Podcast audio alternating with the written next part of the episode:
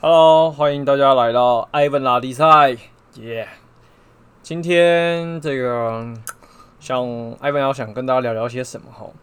哎，事情是这样的哈，因为我以前啊、出社会工作之后呢，哈，就学到一个观念，这个观念是什么哈？不知道大家有没有觉得，有时候有人生啊，有一些事情就是这个鬼打墙一样，就是它会不断的重复发生。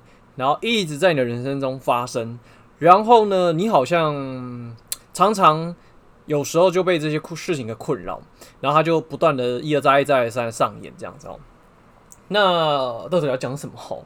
呃，就是因为我我频道嘛，本来就是想跟大家分享一些关于追求自由的一些想法啦。哈，那自由无非就是啊、呃，你有能力去。去和平相处，在你人生当中可以发生任何事情，但有些时候呢，如果这些事情重复性太高，然后一而再再而三的去雕料力吼，也是会觉得啊这样好。那所以呢，这次要来跟大家聊聊，就叫做嗯，那怎么样去解决根本问题？好啦，那为什么想跟大家分享这个？是因为。哦，我在前阵子看到一个 YouTube 片呢，然后他在讲一个东西，叫做上游思维啊。我就后来才发现，原来我脑袋中的观念叫做上游思维。好，那没关系，反正我就结合他的分享，然后跟我自身的经验，然后跟大家聊聊说这个上游思维是一个什么样的问，什么样的状况。哈，那先讲这个东西之前呢，先跟大家聊聊一个小故事了哈。这个故事呢，我后来就是我现在才知道，哦，原来它叫上游思维。好，但是之前并没有。就是特别给他一个什么名字，只知道好像叫做打倒大魔王吧。好，那这个故事是这样子的哈。呃，今天呃，听众你先想假设一下，你就是一个游泳健将高手，然后呢，有一天你就去山里面玩，然后你发现你发现一个不得了的事情，就是你发现哎、那个河川里面啊，有人溺水了。那这个时候呢，其实你应该要丢个浮木给他，或丢游泳圈给他，好，或是赶快打九一一这样子哈。那可是故事呢的设计比较简单啦，它是就是说哦，你马上就兴起一个那个救人的这个魂，然后你就跳下去把这个人救上来哈。当然现实当中可能不是这么顺利的哈。那我们就把故事先简单一点哈。然后你救上来这个人之后呢，你又发现哎、怎么又有人在里边溺水了哈？然后你就下去再救第二个。然后再去救第三个，再去救第四个。好，呃，我们先撇除这个故事的合理性啊。不过你这样听下来，你会觉得这很荒谬。怎么荒谬呢？呃，荒谬的点是建立在于说，第一个他没有去想想说，诶，为什么会一直有人溺水？哈，当然这只是个故事啦。他是说，后来的有另外一个人走进来之后呢，发现了上面有一个大魔王，他呢一直去把不会游泳的人。抓起来，然后丢到河里去。然后呢，这个第一个 A 先生，就是前面去救人那个 A 先生呢，他就一直往河里面冲，把这个溺水人救上来。那这个 B 先生看到，就问 A 先生说：“哎，老兄啊，你不知道上面有一个大魔王一直在丢人吗？然后把这个人丢下来，然后很多人在溺水这样。”然后 A 先生说：“哈，是哦，我想说救人要紧，所以先救人这样哈。”呃，听到这边呢，其实这故事就结束了哈。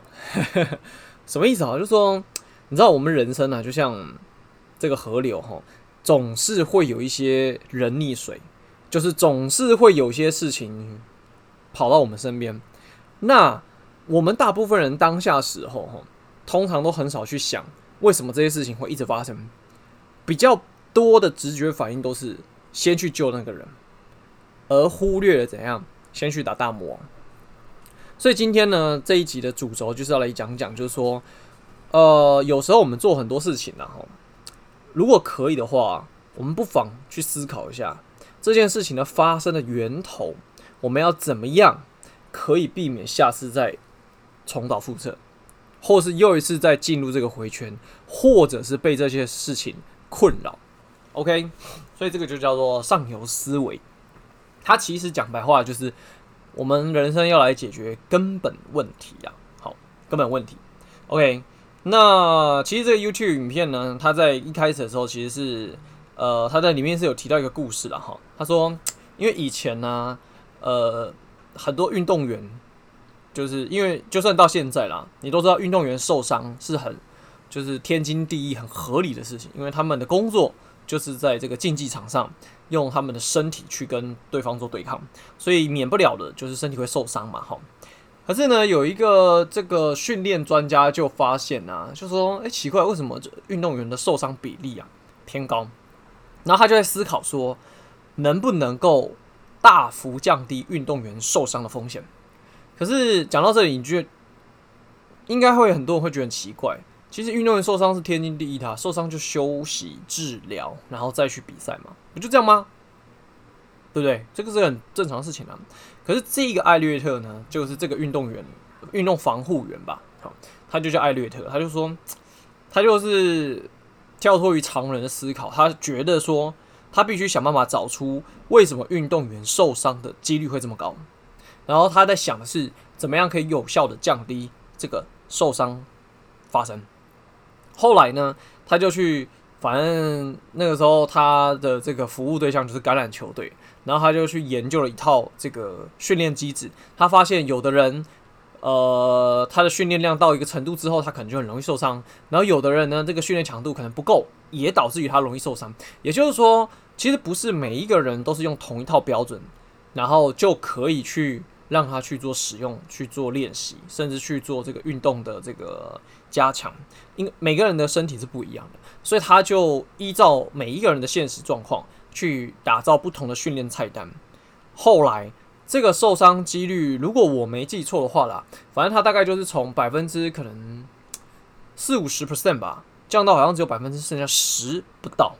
也就是说，这个球队后来一整年呢、他们的受伤比率大大幅幅的降低，比其他的美式足球队的这个受伤比例啊，就是远远就是差了夸张之大。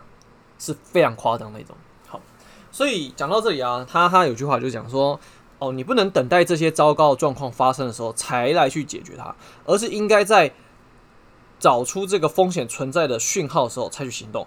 讲白讲白话，哦，后面还有一句，就是如果你只是等待着坏事发生，那它就不太可能恢复到原来的样子。说白话就是，如果今天这件事情发生了，常常发生，或者常常困扰你。好你要去想的是，呃，当然啦，我们有时候情急要去解决当下的状况，可是更重要的事情其实要去思考说这件事情的源头为什么它会发生，然后以及为什么我们自己本身会没有办法去克服这样的困难。有时候是这样嘛，两个点，一个是源头它的发生，你可能疏忽疏漏了一些事情。或是没有想好一些事情，导致它一直发生。第二个东西当然就回到本身，就是因为你的能力不够大，所以这件事情就变成是常常是你的困扰。OK，好，那有哪些事情常常是这样？好，比如说健康，比如说财富，比如说工作。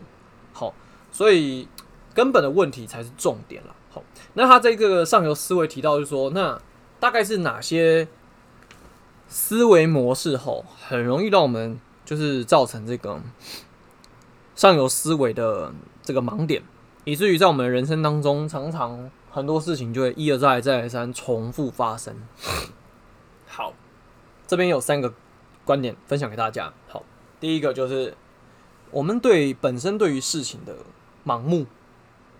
好，就是刚刚讲那个运动员的这个故事，就是大家都认为说，哎，运动员受伤天经地义。好非常合理，但是没有人去怀疑说，难道不能够降低吗？难道不能够避免吗？因为如果你没有用这样的思维去看这件事情的时候，你就觉得啊，很合理啊，反正受伤就医治嘛，那你就停止思考，你的思考就停到这一步，你也不会再想说，哦，那我们还可以多做些什么？那你脑袋就没有启动，没有启动，这件事情就变成发生的常态。那当然就常常会困扰运动员，甚至是这些球队的教练，因为运动员受伤就会影响这个团队战力嘛。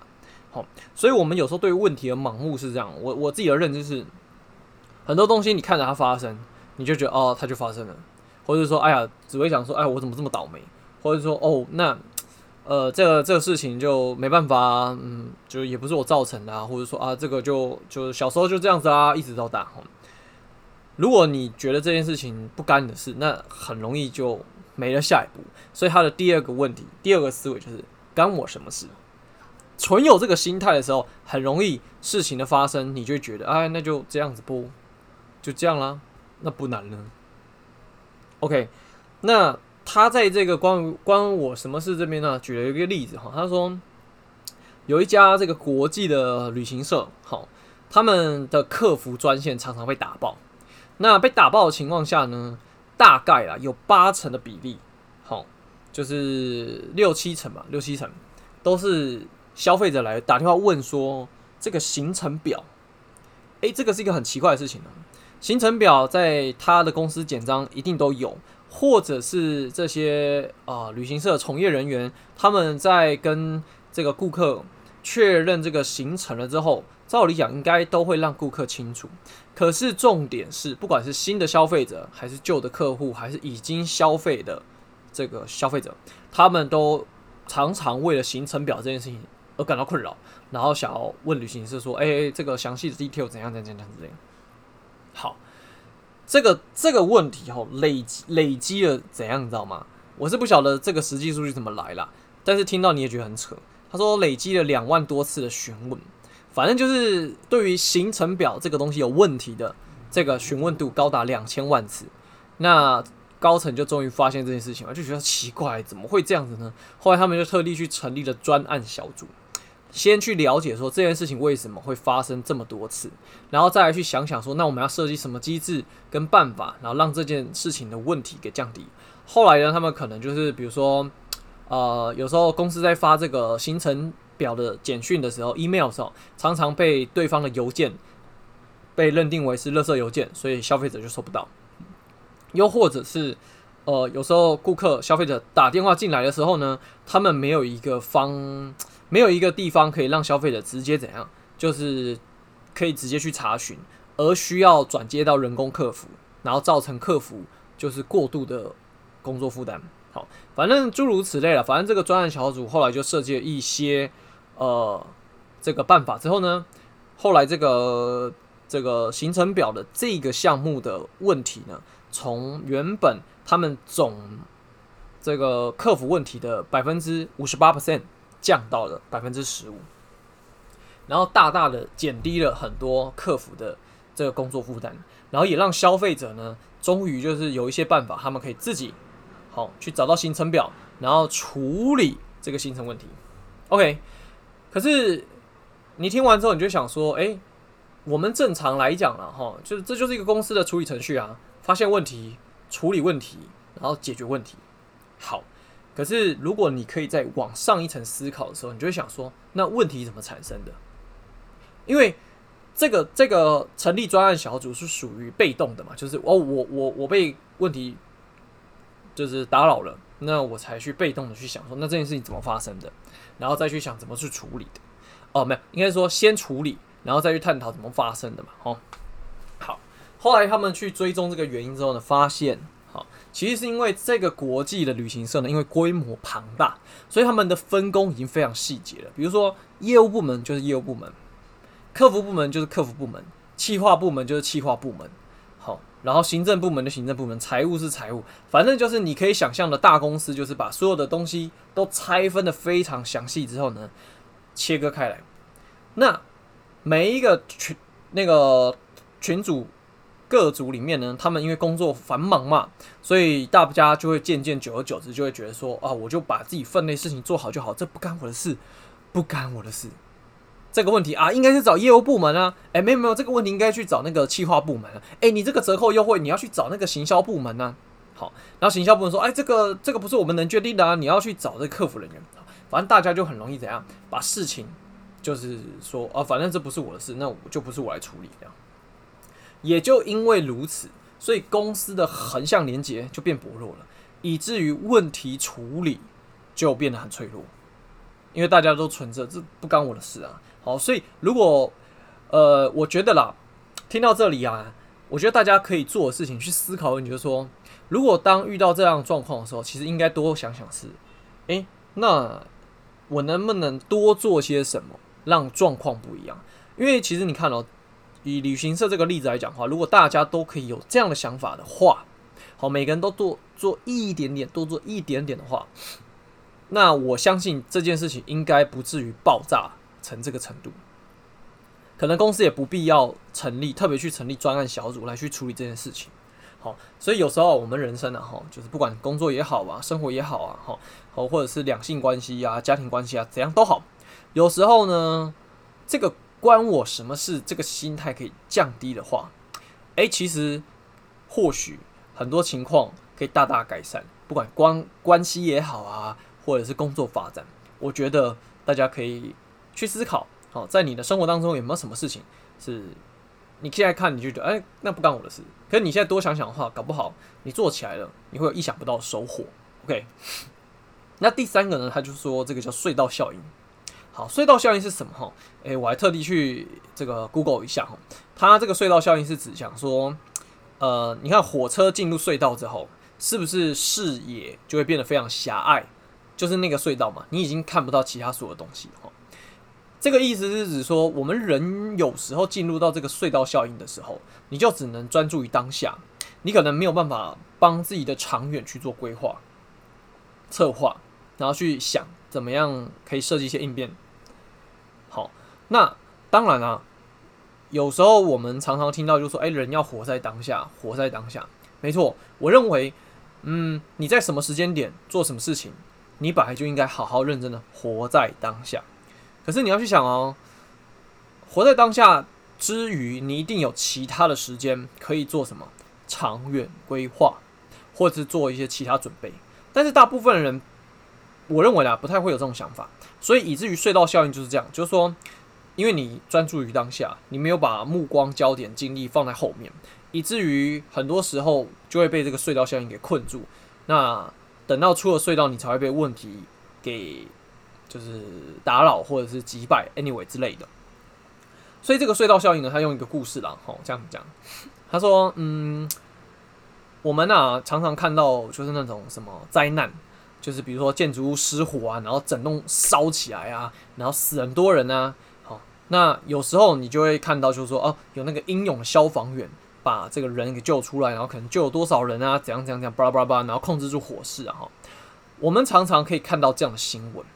但是，你绝对不会看到一个新闻在赞美说：“诶，这一栋工程，这一栋建筑物的防火工程、防灾工程做得非常好。”然后怎样，以至于这栋建筑物可能三十年、五十年、百年都没有就是太大的损毁，或者是发生什么其他事故。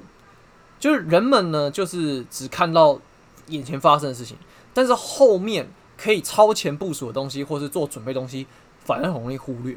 好，那我想他要表达这个隧道效应，应该也是这个样的意思哈。所以讲回来哈，简单来说就是今天这个总结，帮大家总结一下哈，就说我们人生啊，其实事情就是这这几个区块，重要的事情，不重要的事情，对吧？就你人生就两种事情嘛，重要不重要？可是这个重要跟不重要呢，它又有个别两种状况。就是紧急跟不紧急的事情。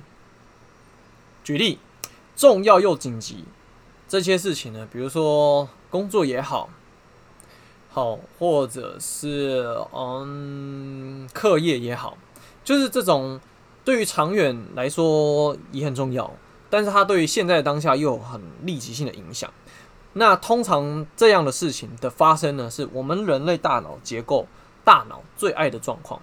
所以我们都很乐于怎样把这个时间、精力、大脑的这个 CPU 的功率消耗在这个重要又紧急的事情上。好，那这件事情做完之后呢，大部分人会偏向是什么？去做不重要、不紧急的事情，大概就是像玩乐啦、放松、追剧。哈，当然。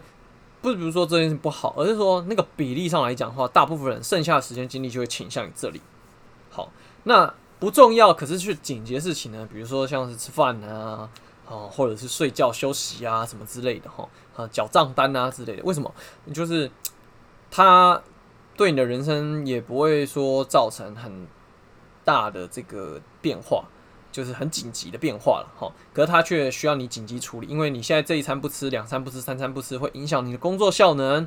好，那你现在一天熬夜，两天熬夜，你不睡觉，你会影响你自己呃接下来这一两天的工作表现或者是课业表现之类的。这个不重要紧急的事情呢，也是我们一天当中会花时间去做的。好，可是其实最大部分被人容易忽略的事情，就是重要但不紧急的事情。比方说，我们刚刚讲嘛，吃饭这种事情常常是不重要，但是它紧急。那可是很多人吃的时候就会觉得说啊，反正它不重要啊，所以我就随便吃。好，可能就是嗯、吃素食啊，哦，吃油炸类的啊，好，或者是因为为了省钱啊，所以吃的很不健康啊，或是很油腻啊，好，随便吃吃。那你知道？健康这件事情就是重要不紧急，因为他这一两天、这一个礼拜，或是这两三个月，你随便怎么样，好像整个人生看起来好像也无伤大雅。可是你放长久来看的话，是不是一定会对你的健康有所危害？甚至肥胖其实也是这么来的，真的。然后，呃，我之前有看过一个研究报告，他说为什么这个穷人呐，好，或是比较劳工阶层的人呢，他们的寿命相对于短。相对于有钱人，有生活品质人相对短，因为这些人他们把时间精力花在重要紧急的事情上面，而很容易忽略了重要但不紧急的事情，比如说健康。但是比较有生活品质的人呢，他们就会愿意去花时间、花钱、花精力去了解这些东西之后呢，选择对于自己身心健康的东西去做摄取，所以以至于他们的生活品质跟寿命比较长。可是你就会讲说，哎、可是我们大部分的人呢、因为忙忙碌碌工作啊、应付啊，然后这个生活就是很多的东西在打转，怎么可能有心思去顾虑这个东西？那另外一个重要不紧急的事情就是什么？财富。